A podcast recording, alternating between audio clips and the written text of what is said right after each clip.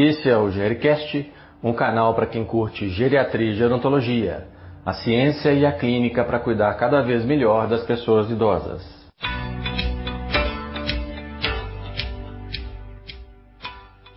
Na tarde de 15 de maio de 2020, nós recebemos a doutora Natália Rezende para uma palestra no seminário online de geriatria. Na sua palestra, ela nos apresenta um racional para abordagem não farmacológica dos distúrbios de comportamento na demência. Com vocês, a palestra da doutora Natália. Primeiro, obrigada pela, pelo convite. Eu estou muito feliz por participar desse seminário e espero que vocês gostem do conteúdo da maneira como eu organizei. Como o Estevam já antecipou, é um conteúdo imenso. A gente poderia passar horas compartilhando né, experiências, compartilhando como a gente lida, e vamos ver se vocês gostam de como eu organizei. Então, o tema é manejo não farmacológico dos transtornos de comportamento. Esses transtornos, eles fazem parte dos sintomas psicológicos e comportamentais das demências. Por definição, eles são alterações na senso-percepção, com surgimento, por exemplo, de alucinações visuais, alucinações auditivas, alterações do conteúdo do pensamento, com surgimento de delírios, de perseguição, de traição, de maus tratos, e alterações no humor, com ansiedade, depressão, e alterações no comportamento. E aí a gente vai ter uma gama imensa. A gente pode ter agressividade, que pode se manifestar por meio verbal, por meio físico, agitação, inquietação.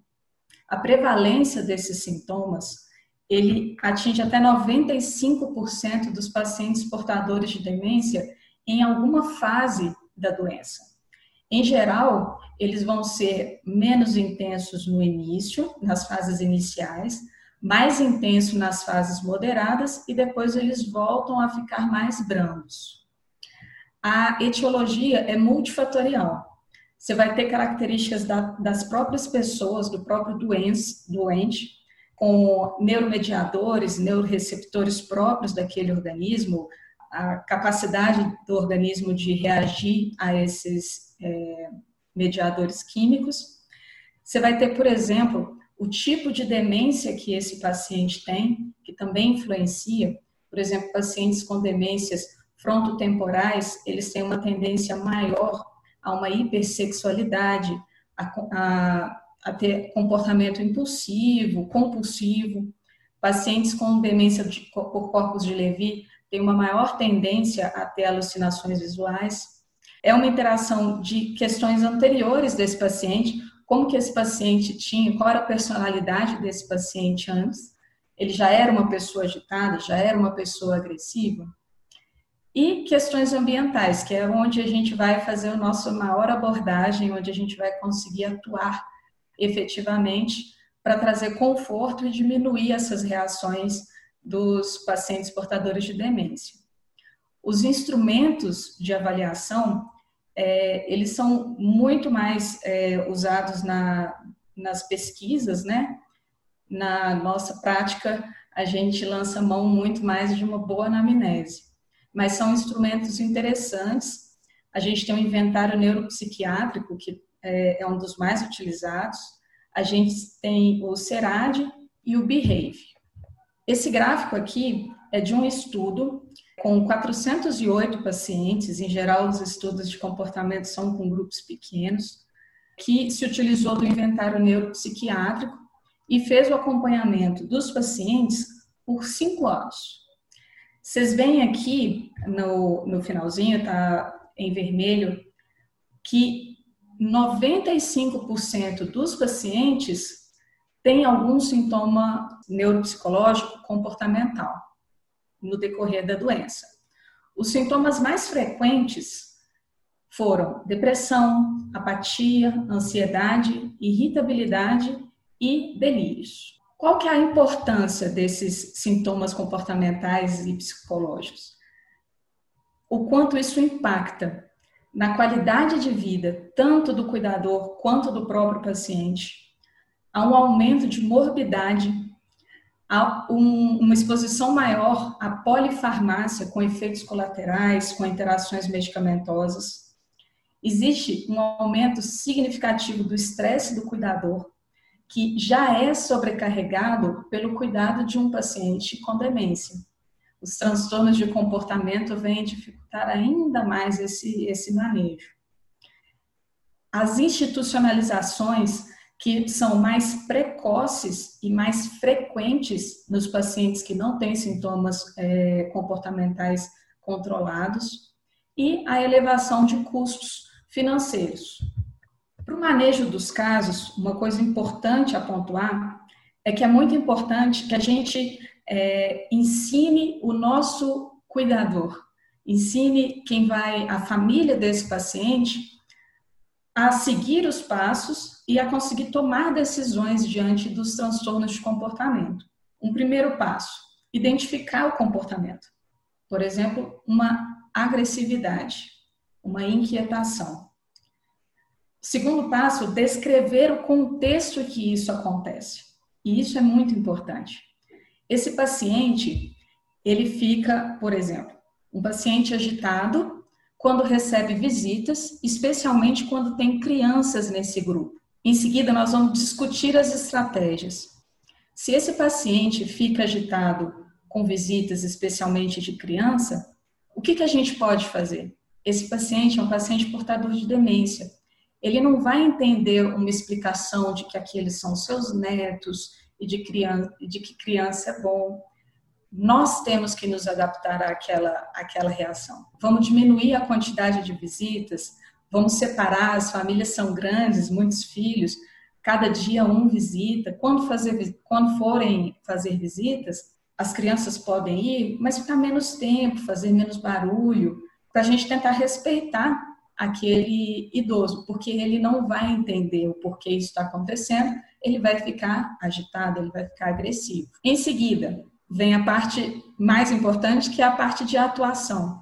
A família vai diante dessa, dessa, desse raciocínio que ela teve de qual, quais os fatores desencadeadores da, daquele transtorno de comportamento, o que, que eu posso fazer para reduzir? Então, a família vai atuar e em seguida revisar e ajustar, porque muitas das nossas propostas vão, vão ser ineficazes ou quando a família chega ela vai ver que é impossível fazer daquela maneira. Então é um constante, é, é, na verdade é um ciclo. Você vai voltar a pensar, você vai voltar a mudar, você vai voltar a observar o que, que você pode fazer de diferente numa próxima vez. Por isso é tão importante que a família seja educada para conseguir seguir esse caminho sozinho, porque no dia a dia ele vai ter que fazer isso. A abordagem é, desse paciente, não só do paciente com transtorno de comportamento, mas em especial do paciente que está tendo, mas de todos os pacientes que têm demência, né? A gente vai ter que ajustar. Ajustar o ambiente, por exemplo a gente tem que pensar em segurança, conforto e simplificação. Por exemplo, a gente tem que deixar portões fechados, trancados. Esses pacientes podem sair de casa, podem sofrer acidentes. A gente tem que colocar tela nas janelas se a gente morar em, andares mais altos. A gente tem que desligar o gás, porque muitas vezes aquela senhora que era acostumada a cozinhar a vida inteira, ela vai lá e vai tentar cozinhar. Então, se o gás está desligado, é mais uma etapa para aquele minuto que você saiu de perto, você ter tempo de pegá-la tentando mexer no fogão. Então, desligar o gás, armazenar medicamentos, armazenar objetos perigosos em locais seguros. Na segurança, para qualquer paciente com, com déficit cognitivo, é fundamental que o tempo inteiro haja alguém supervisionando. A gente vai ter que atuar no ambiente no sentido de promover é, o conforto desse paciente. Nós ficamos agitados quando a gente está num ambiente é, que está quente demais, que está abafado. Então, o, o paciente idoso ele vai ter essa mesma reação. O paciente com demência vai ter essa mesma reação. E muitas vezes isso vai se expressar através de uma agitação, agressividade. Então, observar se o ambiente é quente, se o ambiente é frio, se a roupa que ele está usando é adequada para aquela temperatura. Observar se as coisas que ele, que ele gosta, se ele gosta de ouvir um radinho, aquilo ali está de fácil acesso para ele. Ou ele tem que mexer em um armário, nesse armário tem outras coisas, tem que subir num banquinho. Então, a gente vai simplificar as coisas para facilitar é, a vida desse paciente. Toda frustração, todo, toda dificuldade, todo incômodo pode gerar um, um, uma piora ou surgimento de um transtorno de comportamento. Outras questões, manter uma boa iluminação dos ambientes. Se aquele paciente não era acostumado com barulho, então todo mundo vai ter que se esforçar para manter um ambiente mais silencioso. Sobre é, os, os, utensílios que ele usa, por exemplo, na hora de, da alimentação, utensílios adequados. Se ele está tendo dificuldade em usar garfo e faca, oferecer uma colher, um copo mais firme, que ele tenha facilidade para segurar.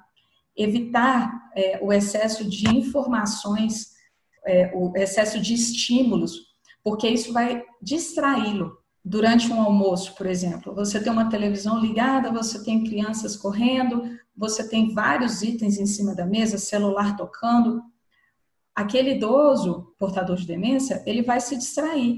Então, ele vai demorar ainda mais para comer. Quem está cuidando vai ficar ainda mais frustrado, vai começar, vamos, come, insiste. Aquilo tudo vai gerando um ambiente de estresse. Com relação à rotina, é muito importante que o, o paciente portador de demência ele tenha uma rotina, uma rotina de sono com horário adequado um horário adequado para ele, né? Lembrando que o idoso não tem necessariamente que dormir oito horas, ele dorme geralmente menos do que isso, mas ele dormir, você fazer uma, uma, um ritual, vai apagando as luzes, desliga a televisão quando vai chegando próximo do horário de dormir, é, o horário correto de acordar, um horário correto das refeições, de atividades, é, é importante também para esse idoso você oferecer o que fazer, porque se ele não tem nenhuma atividade, ele vai ficar entediado e ele vai ele vai estar mais sujeito tanto a, a se envolver com coisas arriscadas quanto a desenvolver o transtorno de comportamento. E nesse ponto, a terapia ocupacional é brilhante, né? A gente tem equipe na, na clínica de você observar o que aquele paciente tem capacidade de fazer com segurança e você ofertar, você fazer é, com que ele participe do dia a dia. Seja lavando uma verdura, seja é, descascando alguma coisa, seja dobrando uma roupa. Então, essas atividades vão ser importantes. É, uma outra coisa importante com relação à rotina o ideal é que a gente modifique o mínimo o cuidador que está diretamente relacionado com esse paciente. Ou que, pelo menos, esses cuidadores tenham a mesma conduta, sigam uma mesma rotina, sabe? Porque cada vez que modifica, é um gerador de estresse. Nisso tudo, a gente vai, para fazer essa abordagem centrada no paciente, é importante a atenção com o cuidador tanto no sentido de educá-lo, dele saber esses passos, dele saber o que, que pode ser feito. Muitas vezes, inclusive, são as famílias que trazem soluções para a gente, que trazem exemplos, e, e, e isso é brilhante, isso é muito legal. Compartilhar as decisões com essa família, inclusive fazendo-os entender que a gente sabe que nem tudo vai ser, vai, vai ser possível, que não é possível fazer tudo perfeito o tempo inteiro. E eles sentirem na gente realmente uma equipe, porque é isso que nós somos junto com a família desses pacientes, a gente é uma equipe. Nós não funcionamos sem eles e, na verdade, eles pegam um pouquinho de dicas com a gente, porque eles são os fundamentais. E, na medida do possível, fornecer ou encaminhar esses pacientes, esses cuidadores para redes de apoio. É, na clínica, mais uma vez, a gente tem uma equipe é, incrível de enfermagem, a gente tem, a gente tem psicólogo, tem nutricionista, tem TO, tem fisioterapeuta, mas isso nem sempre é possível. Então, na medida do possível, encaminhá-los Hoje, até grupos de WhatsApp a gente tem com familiares que vão conversando sobre aquilo, né? Sobre os transtornos de comportamento, sobre o que eles fizeram, sobre o que deu certo.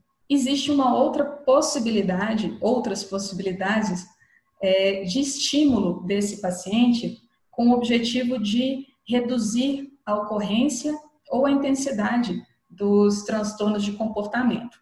Aí a gente vai ter uma variedade grande com música, musicoterapia, aromaterapia, terapia com animais, massagem, psicoterapia, exercício físico. Sobre essas intervenções, o que, que é importante pontuar? São estudos, estudos para variar né, na geriatria.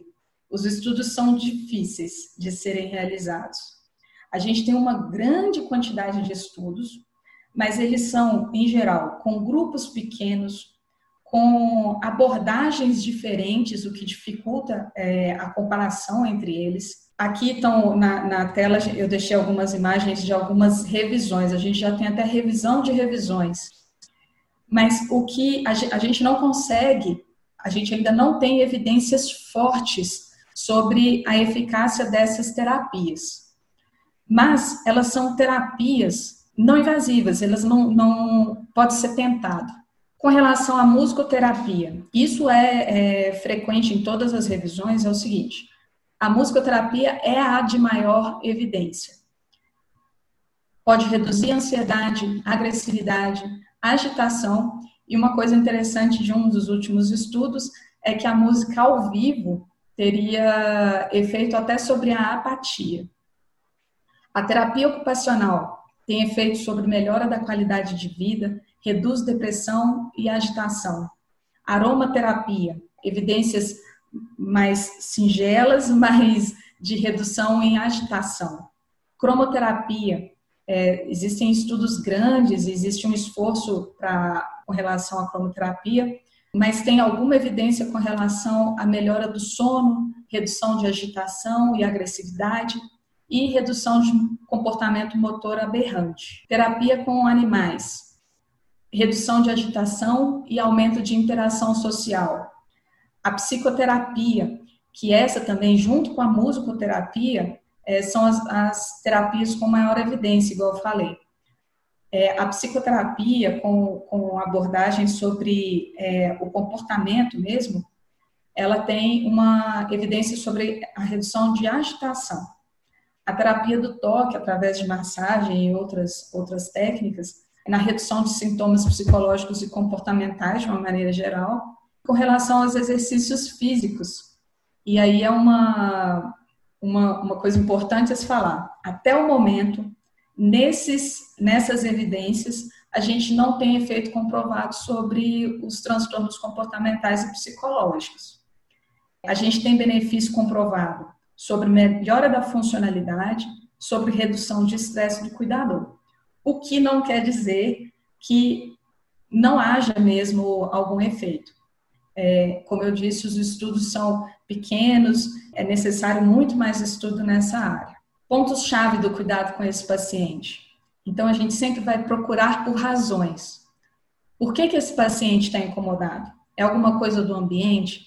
Esse paciente está tendo, ele está com, com uma dor, ele está com uma infecção, ele está com fome, sede, está desidratado, não discuta ou tente argumentar com esses pacientes. isso é uma, uma coisa importante da gente orientar o, ao familiar. Aquilo não é pessoal, aquilo não é, não é processado. Então, não adianta você discutir, isso vai gerar mais estresse. Não complique, não incomode e não se ofenda. Acho que esses são os pontos. É, acho que muitas das dicas aqui acabam sendo mais até para as famílias, mas eu sei que a gente é importante a gente saber para a gente poder passar. Gostou desse episódio? Deixe seu comentário, compartilhe com seus colegas e ajude-nos a melhorar cada vez mais esse canal. Um abraço e até mais.